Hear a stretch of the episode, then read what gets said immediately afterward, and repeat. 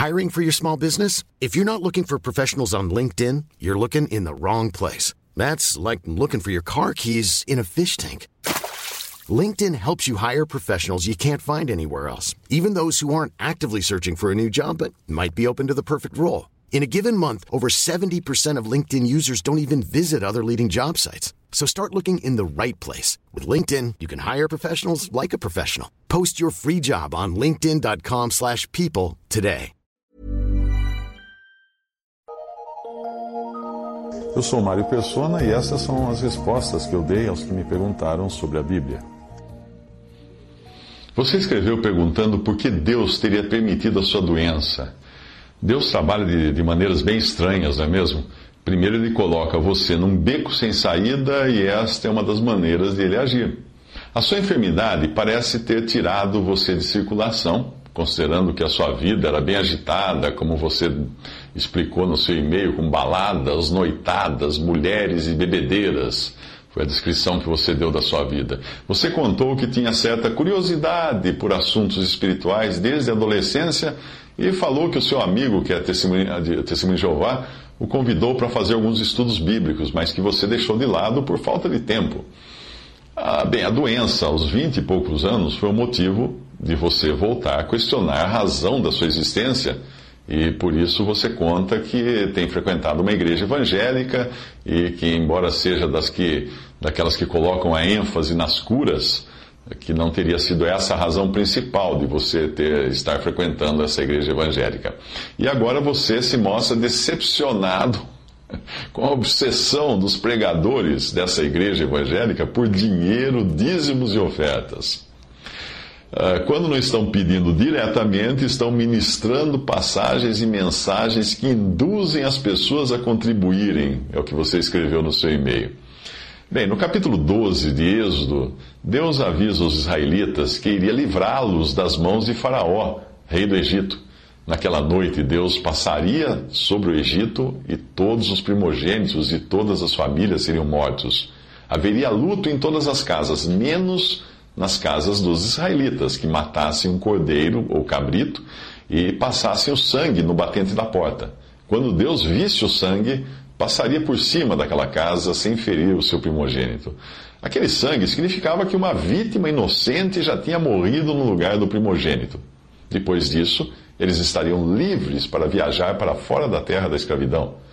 Mas se você ler o capítulo 14 do mesmo livro de Êxodo, você verá que Deus tirou os israelitas da escravidão do Egito apenas para colocá-los em um beco sem saída. Sim, no capítulo 14, versículos 1 e 2, diz que uh, disse o Senhor a Moisés: Fala aos filhos de Israel que se voltem e se acampem diante de Pi-Airote, entre Migdol e o mar, diante de Baal-Zephon. Em frente dele assentareis o acampamento junto ao mar.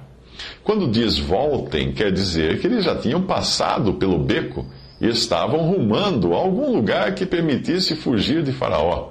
Mas Deus os faz voltar para acamparem entre duas montanhas, Piairote e Migdol, e o Mar Vermelho.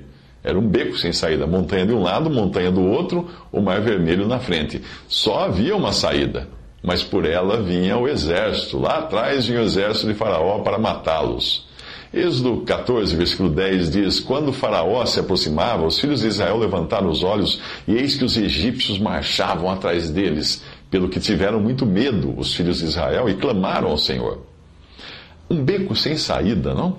É, eu creio que Deus fez isso porque era a única maneira de realmente salvá-los.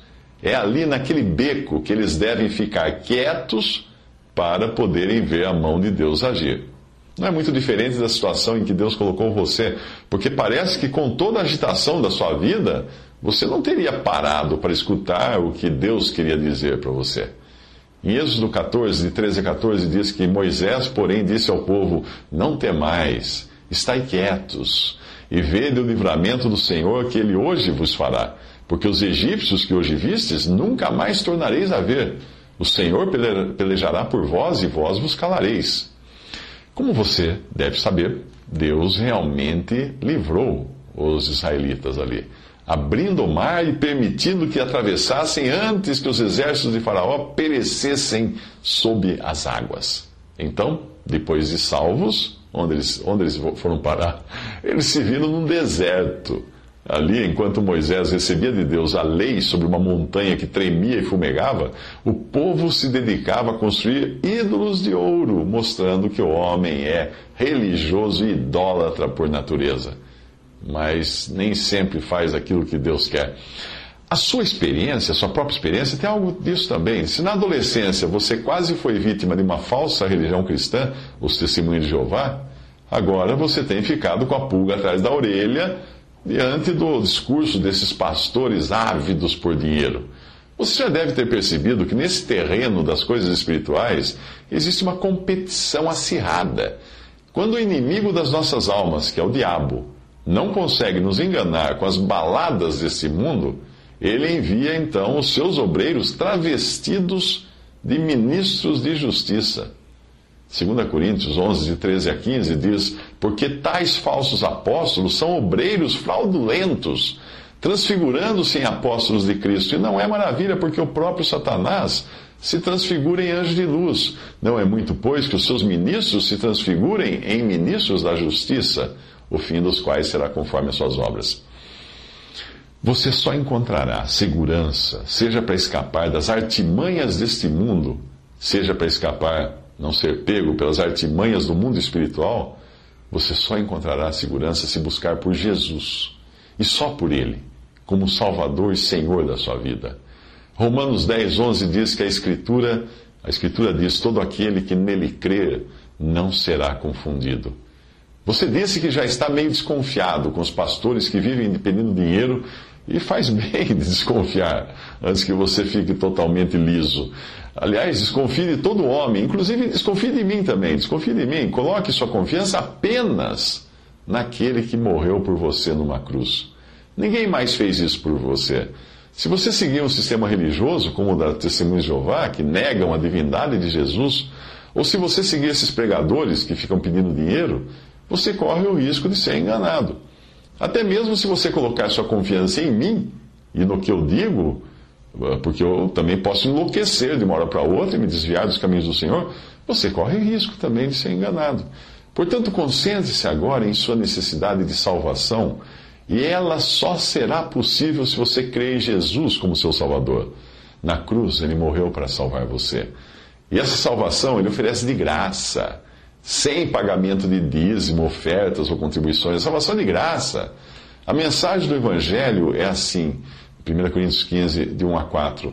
Também vos notifico, irmãos, o evangelho que já vos tenho anunciado, o qual também recebestes e no qual também permaneceis, pelo qual também sois salvos, se o retiverdes, tal como vos tenho anunciado, se não é que crestes em vão.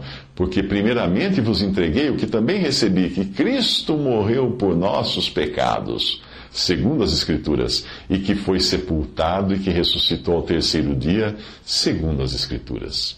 Isto é tudo o que você precisa saber para ser salvo: que Cristo morreu por você e Cristo ressuscitou por você. É claro que aos poucos né, você irá querer conhecer mais, mas não de uma religião, mas conhecer mais dessa pessoa tão bendita, aquele que morreu por você. E para isso você tem a sua Bíblia. Leia.